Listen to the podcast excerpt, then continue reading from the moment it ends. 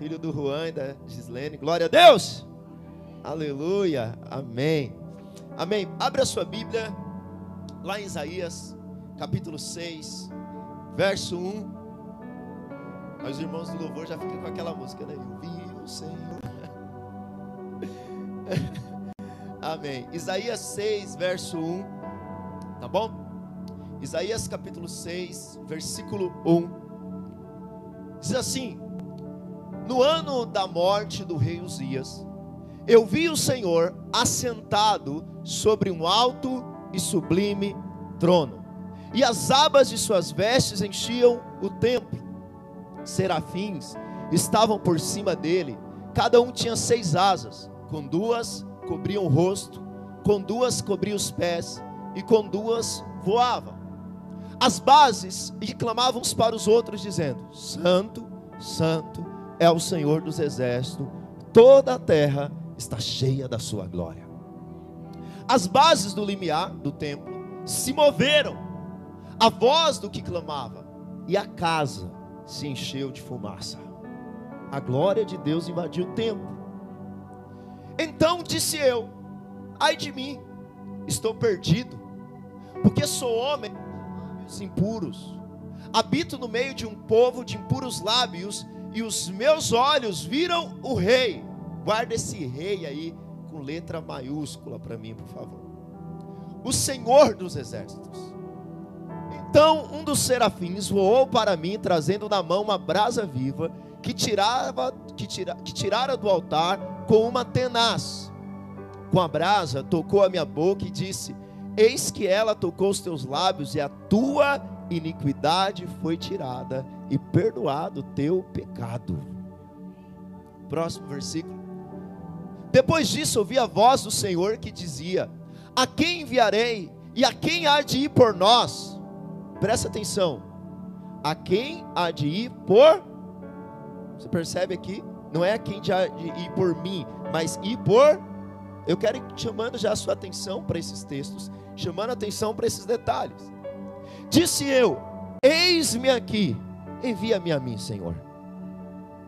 Próximo versículo. Então disse ele: Vai e diz a este povo: Ouvi, ouvi e não entendeis.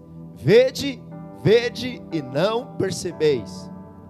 Tornar insensível, torne insensível o coração deste povo, endurece os ouvidos e feche os olhos, para que não venha ele a ver com os olhos, a ouvir com os ouvidos e entender com o coração, e se converta e seja salvo. Próximo verso. Então disse eu: Até quando? que esse povo vai ouvir e não vai entender? Quando que esse povo vai ver, mas não vai enxergar? Quando que esse povo vai ouvir, mas não vai entender com o coração? Até quando que isso vai acontecer? E aí o Senhor mesmo dá a resposta. O Senhor dá a resposta para ele. Então disse eu, eh, perdão, já foi, né? Até que sejam desoladas as cidades e fiquem sem habitantes, as casas fiquem sem moradores, e toda a terra seja de todo desolada. Verso 12: E o Senhor afaste dela os homens, e no meio da terra seja grande o desamparo. Mas, se ainda ficar a décima parte dela, toma, tornará a ser destruída como pinto e como orvalho dos quais, depois de derrubadas, ainda fica o toco Sabe quando você derruba a floresta fica só o toco? Mas ele diz: assim ainda fica o toco. Assim a santa semente é o. Guarda isso aqui. Feche seus olhos, baixe sua cabeça por um instante. Quero orar por você. Pai, nós oramos pela tua palavra. Sabemos que somente o teu Espírito Santo pode nos trazer revelação.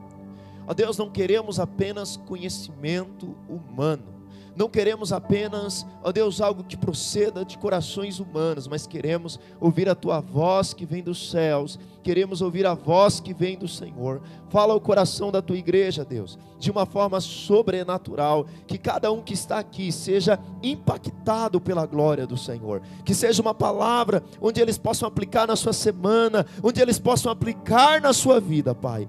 Nós oramos em nome de Jesus. Se você crê, diga amém. Irmãos, quem escreve este livro é o profeta Isaías. E o profeta Isaías, ele foi chamado por Deus para profetizar por volta do ano 740 antes de Cristo. Então, antes de Jesus vir, ali no Antigo Testamento, ainda sobre a base da antiga aliança, Deus chama um profeta. E o profeta Isaías, seu ministério, ele passou por três fases. Primeiro, o profeta ele trouxe advertência sobre o povo. Então dizendo, olha, larga os ídolos, larga o pecado, volte-se para o Senhor, arrependa-se, para de sacrificar seus próprios filhos.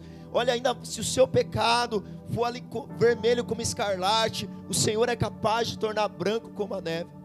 E depois ele entra numa segunda fase, e essa segunda fase do seu ministério é o juízo. Ele diz: Olha, todo Israel vai ser disperso, na verdade, Judá, porque as dez tribos do norte já tinham sido dispersos pelos assírios, já tinham sido desoladas. E ele diz: Olha, assim como foi com o reino do norte, se vocês não se posicionarem, se vocês não se converterem, assim vai acontecer com vocês. Mas depois ele traz agora uma palavra de restauração, de redenção. Ele diz o seguinte: Mas mesmo que vocês sejam levados, e mesmo que não fiquem homens na cidade, mesmo que tudo seja destruído, tem um dia que vocês vão voltar para a terra, e o reino do Cristo será estabelecido. Sabe, esse profeta, ele chamou para profetizar e foi é conhecido como quinto evangelho, porque ninguém mais no Antigo Testamento pregou o evangelho e falou do evangelho além do profeta Isaías. Frases de Jesus como: O Espírito do Senhor Deus está sobre mim, e Ele me ungiu para pregar as boas novas aos quebrantados de coração, e apregoar o ano aceitável do Senhor, partiu da boca de Isaías. Palavras como Isaías 53, eles, eis que ele tomou sobre si as nossas dores, e sobre ele estavam as nossas iniquidades, o castigo que nos traz a paz estava sobre ele. Isaías 9 vai dizer: Eis que o menino nasceu, um filho se deu. Ele diz: A virgem dará luz, o seu nome será Emanuel, Deus conosco. Ninguém mais pregou sobre Jesus do que ele. Interessante que o que eu quero pregar sobre você é sobre o governo de Deus. O Senhor está sobre o trono. E eu quero usar esse texto de Isaías para impactar o teu coração. Porque hoje você voltou. Quantos aqui foram voltar hoje? Amém. Hoje você escolheu um governo. Hoje você escolheu alguém que você acredita ser o melhor durante os próximos quatro anos da sua vida. E eu, como pastor, não interferi no seu voto.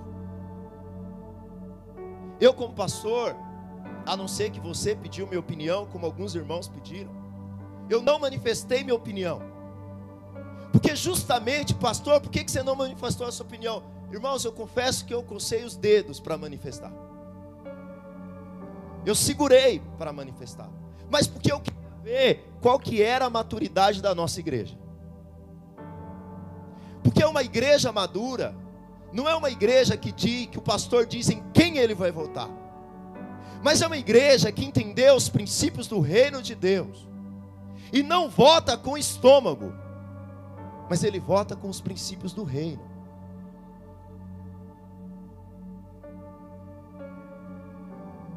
Ele vota e ele escolhe um governo que ele sabe que esse governo não é o seu ídolo, que esse governo não é a sua esperança, mas que nessa terra ele é apenas o embaixador ele tem o seu papel de cidadão, mas ele sabe que o seu verdadeiro rei habita nos céus. Essa é uma igreja madura. Pastor, por que, que você está falando isso?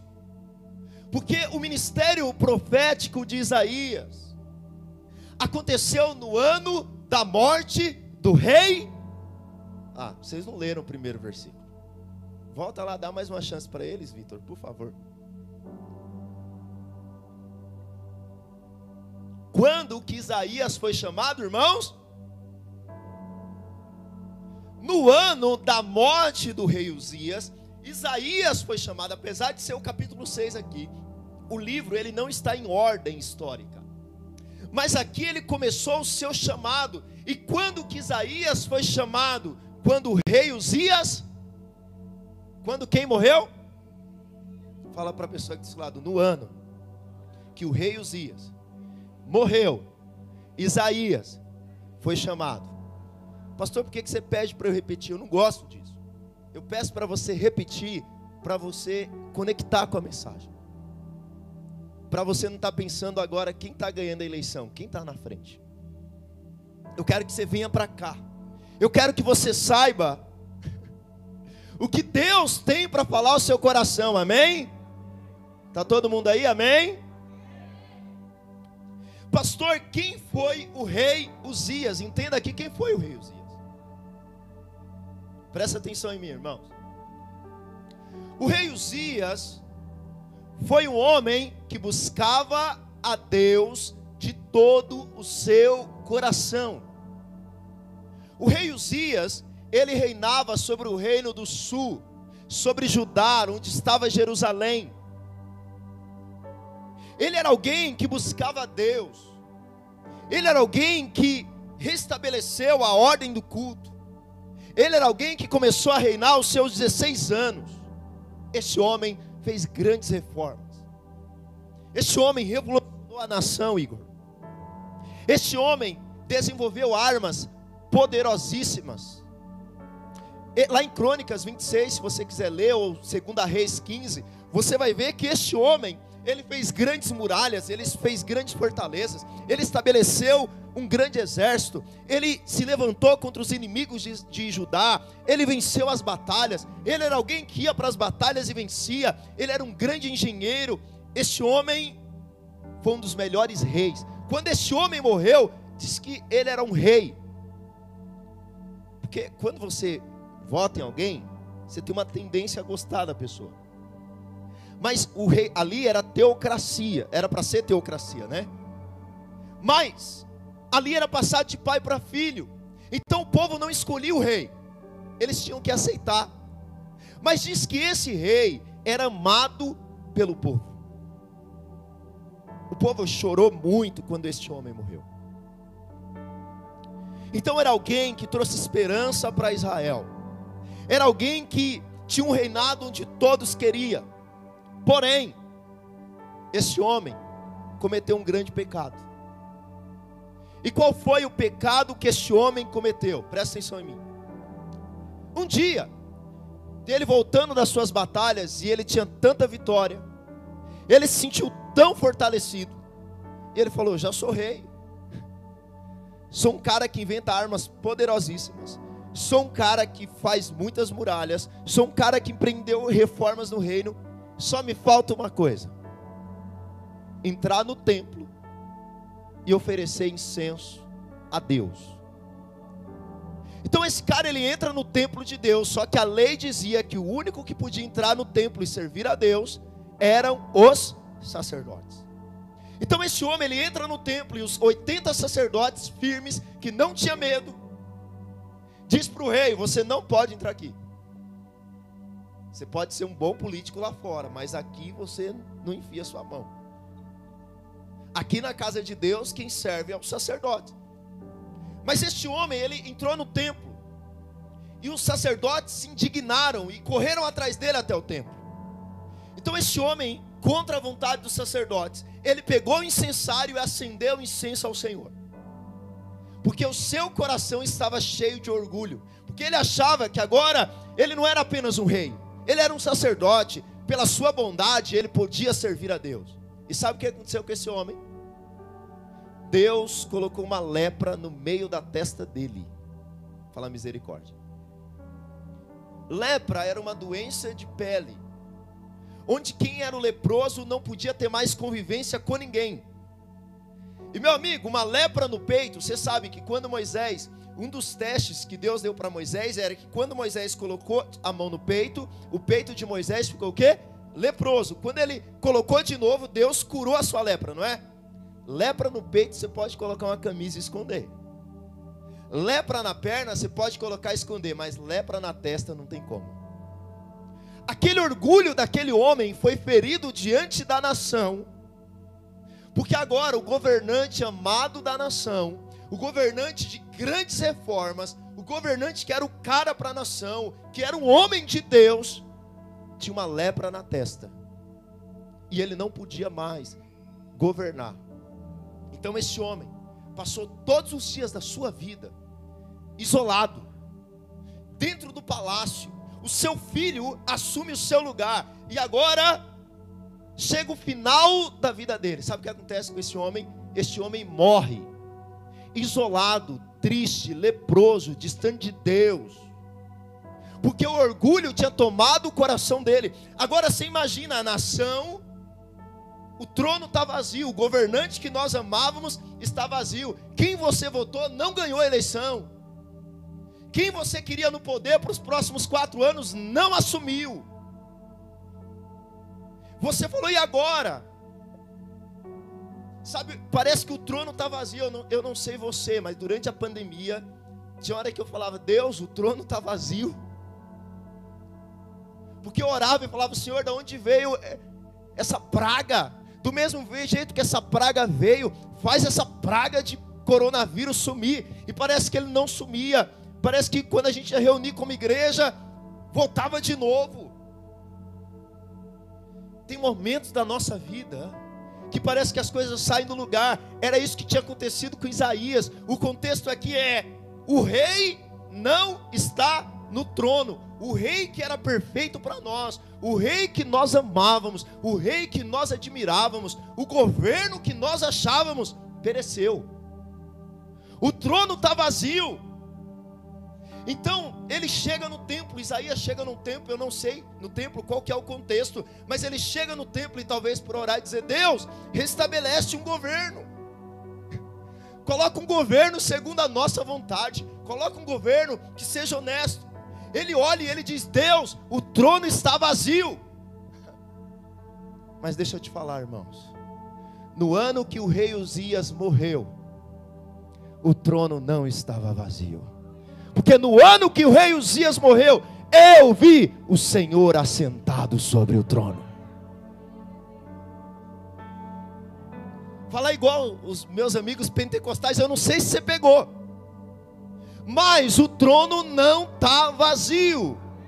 O trono não esteve vazio na pandemia. O trono não esteve vazio na crise do seu casamento. O trono não esteve vazio no meio da doença. O trono não esteve vazio na crise financeira. Eis que eu olhei no ano da morte do rei Uzias, e eis que o Senhor está sentado sobre o trono e governa. Você pode aplaudir ao Senhor? O Senhor governa. Veja o Senhor, irmãos. Veja o governo do Senhor, mesmo quando as coisas parecem fora de controle. Deus, eu não estou entendendo. O meu filho não quer servir a Deus. A minha célula não cresce. O meu parente está doente. Irmãos, é fácil nós dizermos: Eis que o Senhor é bom, eis que o Senhor está no controle, quando as coisas estão no lugar. Quando as coisas estão tá bonitinha, planejadinha, do jeito que eu queria, eu coloquei um alvo para esse ano. Vou fazer faculdade, fiz faculdade, vou casar, casei, quero meu filho na faculdade, ele foi, queria passar no concurso, ele passou. Queria comprar uma casa, comprei, queria abrir uma empresa, comprei. Ah, Deus é maravilhoso. Mas irmãos, e quando no seu ano os alvos não foram cumpridos, a célula não cresceu, as coisas não aconteceram, eis que o nosso desafio durante dois anos de pandemia foi dizer: coronavírus está aí, mas Deus continua governando, Deus continua no trono. Precisamos enxergar o governo de Deus, precisamos crer na Sua majestade, mesmo quando não entendemos, mesmo quando olhamos tronos humanos, mesmo quando eu, quem eu queria no governo não está no governo mesmo quando eu queria aquela situação no meu controle e ela não está no meu controle. Mesmo quando eu estou desempregado, mesmo quando eu olho, eh, pastor, eu não sei, eu dou dízimo, vou para a célula, faço as coisas, as coisas estão fora do lugar. Só tem uma coisa que não está fora do lugar. Deus não está fora do lugar. Deus continua governando. Ele não perdeu um centímetro de reinado, ele não perdeu um centímetro de governo, ele não perdeu um centímetro de ação, irmãos. Ele não perdeu um centímetro de domínio sobre a sua casa, sobre a sua família. Se um dia você levantou a sua mão e eis que você diz: O Senhor, Jesus é meu Senhor e meu Salvador, Ele tomou o trono do seu coração e jamais ele sairá do trono. Pastor, qual que é a nossa postura diante do governo de Deus? No verso 1, então, você entendeu o contexto? Isaías não vê Uzias no trono, mas vê o Senhor no trono. Vou falar uma coisa para você, talvez você precise parar de deixar ver algumas pessoas no trono. Tirar algumas pessoas do trono do seu coração e colocar o Senhor no trono. Talvez você não está vendo Deus no trono do seu coração ainda porque tem outro ocupando o trono. É hora de você tirar o trono para Deus. É hora de você tirar esse rei do seu coração. E o rei pode ser muitas coisas. E colocar Deus no coração. Colocar Deus no trono do seu coração. Qual que é a nossa postura? Olha o que diz o verso 2 ao verso 4. Diz assim: Serafins estavam por cima dele, cada um tinha seis asas, com duas cobriu o rosto, com duas cobriu os seus pés e com duas voava. Presta atenção nisso. Deus está no trono. E qual que é a postura? Porque serafins são seres de fogo, ele tem a função de trazer purificação. São, são anjos, serafins são anjos, como se fossem seres de fogo, essa é a melhor tradução do hebraico. Lá em Apocalipse diz que esses serafins estão diante de Deus fazendo a mesma coisa. Irmãos, mas esses serafins que têm seis asas, qual que é a postura dele diante da glória de Deus? A postura dos serafins diante da glória de Deus é que eles usam duas asas para quê? Tem alguém aí? Hã? Eles usam duas asas para quê? As outras duas asas eles cobrem o quê? E as outras duas asas? Sabe por quê? Porque serafins não se acham dignos de olhar para a glória de Deus. Por isso, diante da glória de Deus, eles fazem o quê?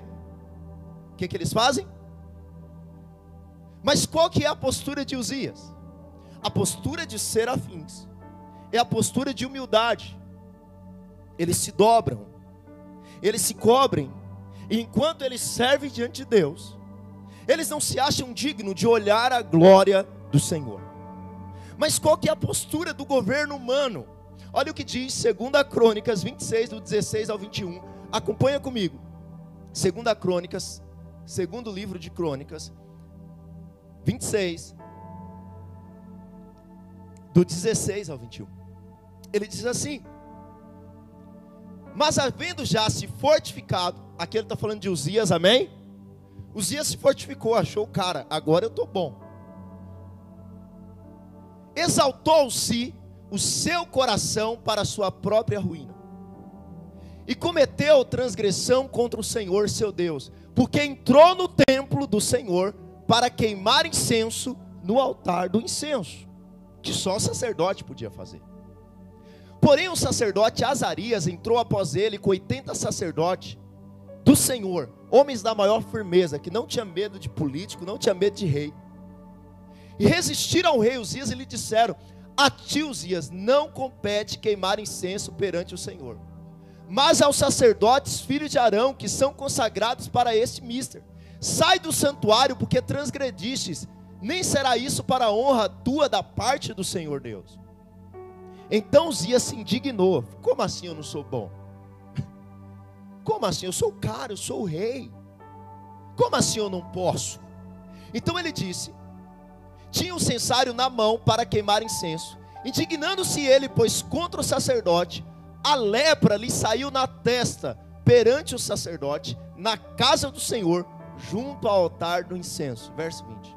Então o sacerdote Azarias, todos os sacerdotes, voltaram-se para ele, e eis que estava leproso na testa, e apressadamente lançaram fora até ele mesmo se deu pressa em sair, visto que o Senhor o. Peraí, qual que é a postura dos serafins diante de Deus? O que, que ele faz, irmãos? E qual que é a postura do orgulhoso? Eu posso. Eu posso servir a Deus. E eu posso servir a Deus porque eu sou. Eu posso servir a Deus na minha. Você sabia que tem gente que tem que dar errado no ministério? Sabia que tem gente que tem que se dar mal no ministério para o seu bem? O, o dia que você achar que sabe liderar a célula, tem que dar errado. O dia que você acha que você pode conquistar alguma coisa pela sua própria força, precisa dar errado. Para você entender que você não é bom, que você só pode servir a Deus pela sua graça. Porque até serafins cobre o seu rosto para servir a Deus. E qual que é a postura deles? Volta lá para o 3 de Isaías 6. Então eles declaram: Santo, Santo é o Senhor dos exércitos. Irmãos, nós somos chamados pela graça para entrar no Santo dos Santos, para servir ao Senhor no Santo dos Santos, mas nós só podemos fazer isso pelo seu sangue, nós só podemos liderar pelo seu sangue, nós só podemos orar pelo seu sangue, nós só pregamos pelo seu sangue, nós só podemos servir a Deus quando nós entendemos: eu não mereço. O dia que você se acha bom, que você se acha merecedor, você não pode servir diante de Deus. Quantos aqui se acham incapazes? Levanta a mão. Todos vocês estão preparados para a obra de Deus. Todos vocês estão preparados. Ó, minha, minhas duas mãos levantadas. Se preparar é importante, estudar é importante, mas nunca acha que é você. Nunca sirva a Deus dizendo sou eu. Jimmy Swaggart foi um dos maiores evangelistas da década de 80. Até mesmo maior durante um tempo, mais fama do que. É. Esse cara arrastava multidões, ele tinha programa no mundo inteiro, inclusive no Brasil. Um dos maiores pregadores que já se ouviu. Diz a história que um dia ele chegou no estádio do São Lourenço, na Argentina. O estádio do São Lourenço tinha filas quilométricas para pessoas entrar no estádio para ouvi-lo pregar o evangelho. E as pessoas dizem que um dia ele disse assim, enquanto estava no carro passando pelas multidões, ele disse: "É, Senhor, realmente a obra precisa de mim". Tempos depois, ele caiu no adultério. E nunca mais o ministério dele foi o mesmo. Nunca pense que a obra precise de você nós sempre somos usados pela graça de Deus, pela misericórdia de Deus. Aleluia, irmãos. Por isso não cai nessa conversinha de governantes que fala eu sou o cara. É preciso dar errado. Terceiro ponto que eu quero ir com você porque tem ceia hoje. Veja a glória do governo de Cristo e seja transformado. Nesse ponto aqui, ó, eu queria que você prestasse atenção aqui em mim agora. Porque se você não entendeu nada da minha mensagem, e você entender isso aqui, sua vida já é mudada. Então, se você estava fazendo qualquer outra coisa, presta atenção nisso aqui. Veja a glória do governo de Cristo e seja transformado. Olha o que diz o verso 5. Presta atenção. Verso 5 de Isaías 6. Então disse eu: Ai de mim. Porque, irmão, pre presta atenção na lógica. Imagina. O rei que era bom entrou no templo para servir a Deus e levou lepra na testa. Eu que sou de lábios impuros, o que, que vai acontecer comigo? Vai cair fogo do céu, vou virar churrasquinho, filho. Vou morrer diante do Senhor na hora. Vai sobrar nada. Essa não é a lógica? O rei acabou de morrer de lepra. Por quê? Foi servir a Deus. Imagina eu que sou pior que ele. Ai de mim, eu estou perdido. Por quê? Porque eu sou homem de lábios impuros, habito no meio de um povo de impuros lábios, e os meus olhos viram a quem? Quem que ele viu? Viu o rei. Olha só, os meus olhos viram o o Senhor dos exércitos. Guarda isso, próximo versículo. Então dos serafins voou para mim. Parece que a atitude mudou agora. Agora não é mais lepra na testa, mas é perdão. Um dos serafins voou para mim, trazendo na mão uma brasa viva que tirara do altar com uma tenaz. O, irmãos, o altar onde se serve incenso que Uzias foi servir. Agora, não é mais o altar de lepra, é o altar de purificação. É o mesmo templo, é o mesmo altar. Por que, que um leva a lepra na testa e o outro tem purificação? E os serafins traz ainda na sua boca. Como assim? E aí ele diz: Com a brasa tocou a minha boca e disse: Eis que ela tocou os teus lábios, a tua iniquidade foi tirada e perdoado o teu pecado. Se eu sou os e eu estou na hora, eu falo: Que negócio é esse? Eu você manda lepra na testa e ele você perdoa o pecado? É o mesmo templo, é a mesma casa, é a mesma coisa, qual a diferença? Deixa eu te falar uma coisa. Lembra que eu te disse que ninguém pregou mais sobre Jesus 700 anos antes de Jesus nascer do que Isaías? Sabe por que, que Isaías foi perdoado? Porque ele viu a glória de Cristo. Ele viu a glória de Deus Filho. Ele viu a glória de Cristo na antiga aliança. Pastor, de onde você está tirando isso? Primeiro, que a Bíblia diz que ele viu quem? Quem que ele viu? Você fala, ah, pastor, Deus Pai também é rei, então ainda não me satisfez. Abre a sua Bíblia em João capítulo 12, verso 37. Porque a Bíblia explica a Bíblia. Jesus está pregando para os fariseus. E os fariseus não estão entendendo a mensagem, os fariseus não ouvem a mensagem. Os fariseus, a mensagem não cai no coração deles. Então, olha o que diz João. E embora tivesse feito tantos sinais na presença, não creram nele. Os fariseus não creram. Irmãos, isso aqui é 740 anos depois. Presta atenção nisso. 38. Para se cumprir a palavra de quem? Que diz: Senhor, quem creu em nossa pregação? E a quem foi revelado o braço do Senhor? Ele disse isso lá em Isaías 53. Mas segura aí. Próximo.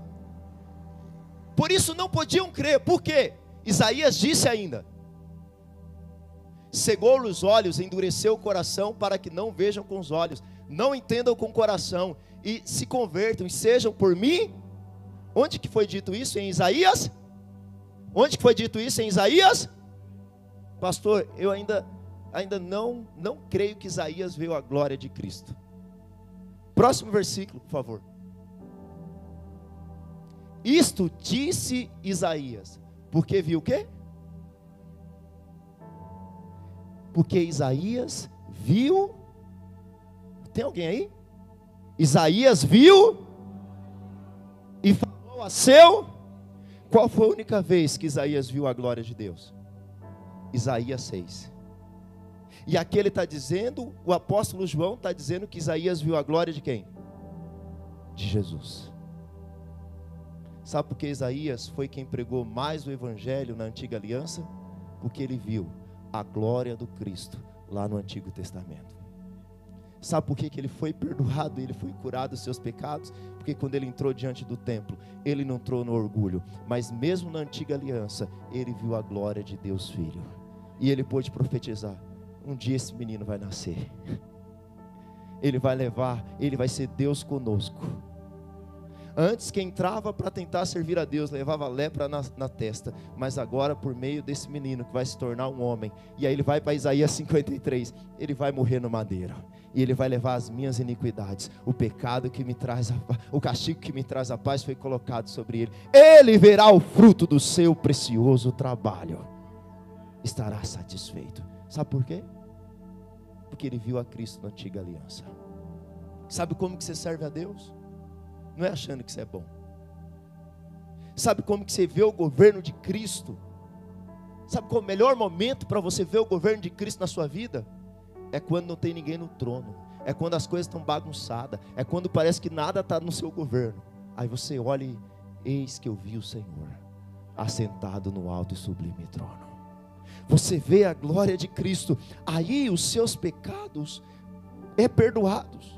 Aí no verso 8, ele passa a ouvir a voz do Senhor e diz: Eis que eu ouvi a voz do Senhor. Parece que o texto está me dizendo que a voz de Deus já estava sendo falada, mas quando ele vê a glória de Cristo, ele passa a ouvir o seu chamado. Irmãos, e que chamado maluco, sabe por quê? Sabe o que Deus diz? Isaías, eu estou te chamando para abrir célula, estou contextualizando, mas você vai pregar e ninguém vai se converter na sua célula. Você vai chamar a gente para o encontro e ninguém vai.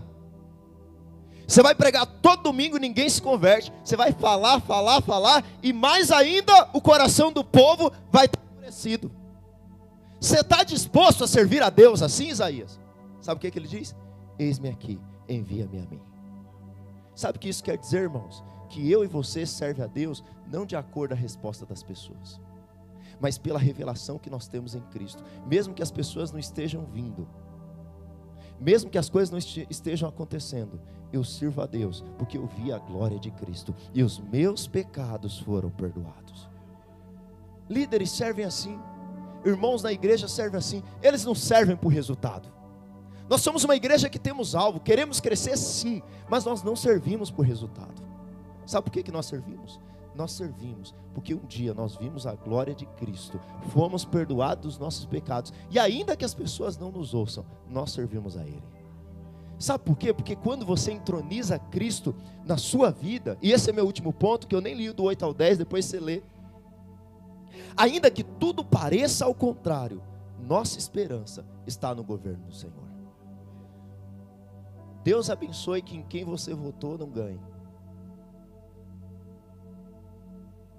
Sabe, eu, eu vou falar uma coisa para você. Eu votei, estou torcendo para a pessoa ganhar. Mas sabe qual é o problema de governos que são muito bons? Que você substitui o governo dele por o governo de Jesus por ele. Nós queremos um governo maravilhoso sobre a nação. Eu quero ser uma nação de primeiro mundo, para que meus filhos cresçam numa nação de primeiro mundo. Mas você sabe o que aconteceu com a Europa? Que foi estabelecida sobre o cristianismo, só tem ateu e cristão nominal. Porque eles acham que o reino de Deus é o reino humano. Mas mesmo ainda que tudo pareça ao contrário, nossa esperança está no governo do Senhor.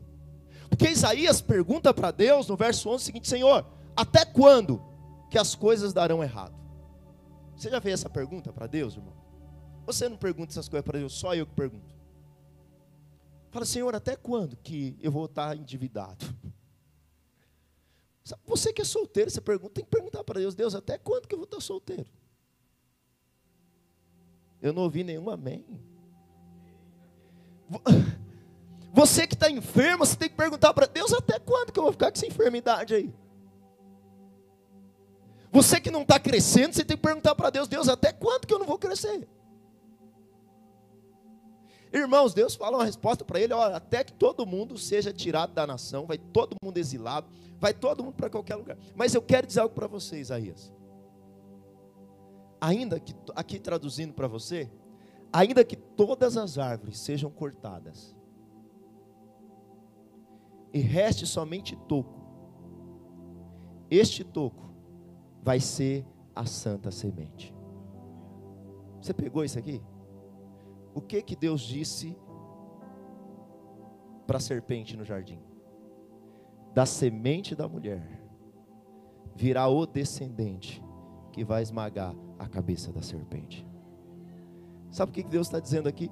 Ainda que Judá, ainda que Israel, reste só toco, deste toco virá um descendente que governará e estabelecerá o seu reino.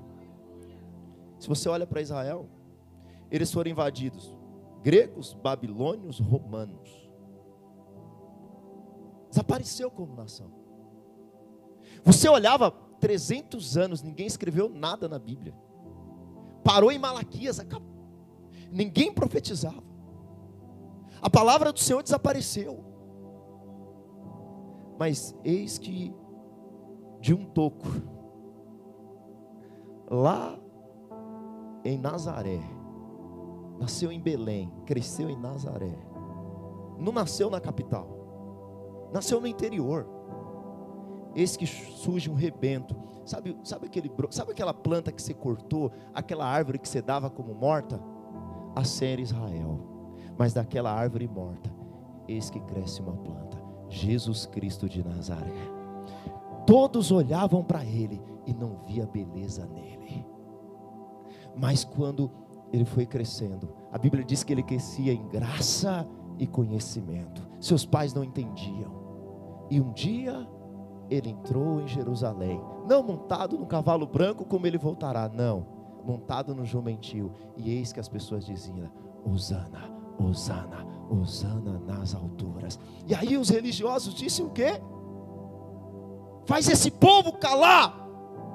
Não tem como, porque se eles calarem, as pedras clamarão. E um dia ele voltará do céu. Ele morreu, foi para a cruz, desceu até o inferno, tomou a chave da mão do diabo e da morte, mas ele ressuscitou ao terceiro dia, e ele foi ao céu, e o governo dele não é governo deste mundo, por mais que nós tenhamos que fazer o nosso papel como cidadão, não estou tirando isso, mas a Bíblia diz que um dia ele voltará.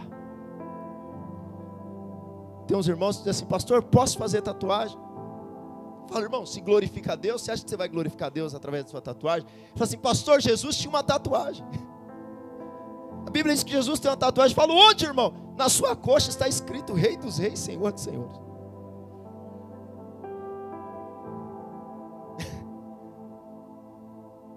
Mas sabe por quê? Esse símbolo não está escrito literalmente, sabe por que esse símbolo? Quando Jacó lutou a noite inteira, qual foi o músculo da coxa? Que, qual foi o músculo que Deus tocou? Porque é o músculo mais forte. Sabe porque ele é rei dos reis e senhor dos senhores? Porque ele é o rei mais forte que todos. Nada pode parar o reinado dele. E é esse rei que eu e você servimos. E é sobre este reino não é sobre o reino do Bolsonaro, não é sobre o reino do Lula, não é sobre o reino dele. Nós não dependemos dele, nós dependemos do Rei dos Reis, Senhor dos Senhores. Fique de pé no seu lugar. É a Ele que você serve, Ele é o Deus da sua vida. Eu quero dizer algo para você: se você tinha outros reis no seu coração, eu quero te chamar nessa noite a entronizar esse rei no seu coração. Nós vamos servir a ceia do Senhor agora. Mas talvez a sua vida anda meio bagunçada. Talvez você olhe e você fala: "Deus, o trono está ausente. Parece que o trono está vazio, eu não entendo. Se o Senhor é meu Senhor, se o Senhor é meu Salvador, parece que o trono está ausente. Mas eu estou te desafiando nessa noite a você olhar para o trono e ver o Senhor no alto e sublime trono. Quando você pensar, as coisas saíram do controle, você vai dizer: não saiu, não. Ele continua governando. Mas deixa eu te falar: o primeiro reino que ele precisa governar é no seu coração, é na sua vida. Feche os seus olhos por um instante. Reconheça esse reino no seu coração. Reconheça esse rei na sua vida. Sabe, entregue a sua vida completamente a Ele. Quando as coisas estiverem dando errado, quando as coisas estiverem fora do lugar, quando as coisas não estiverem dando certo, fala: Eu acredito, Ele continua governando sobre a minha vida, Ele não perdeu o controle.